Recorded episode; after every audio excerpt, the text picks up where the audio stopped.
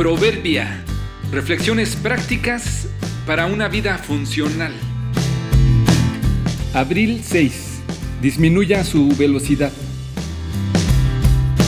Los cambios verdaderos suceden de adentro hacia afuera.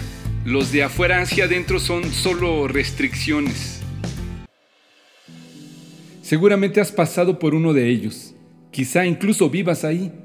Es uno de esos pequeños poblados donde debido al creciente número de automóviles, las autoridades y en ocasiones los ciudadanos mismos se han visto obligados a poner topes, reductores de velocidad o algún objeto que haga que los conductores aumenten su precaución para no atropellar a alguno de los ciudadanos distraído o no acostumbrado a los autos que decida cruzar sin fijarse.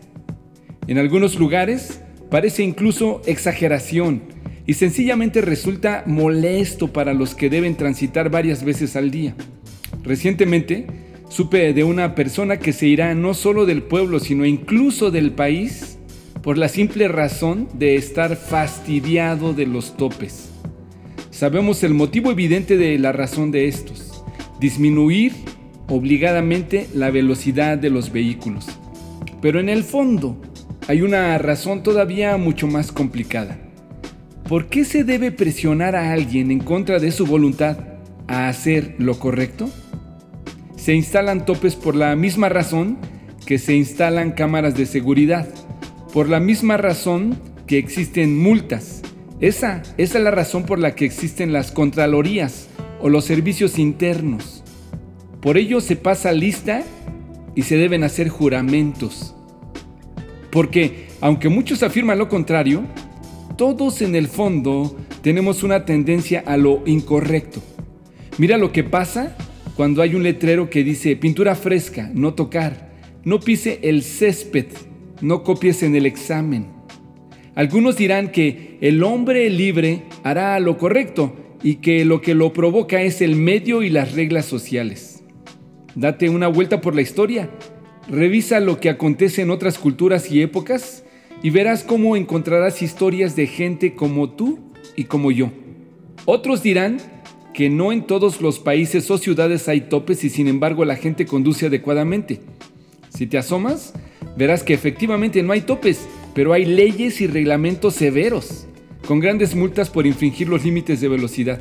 Digamos que es una forma más civilizada o sofisticada solo menos obvia de hacerte reducir la velocidad.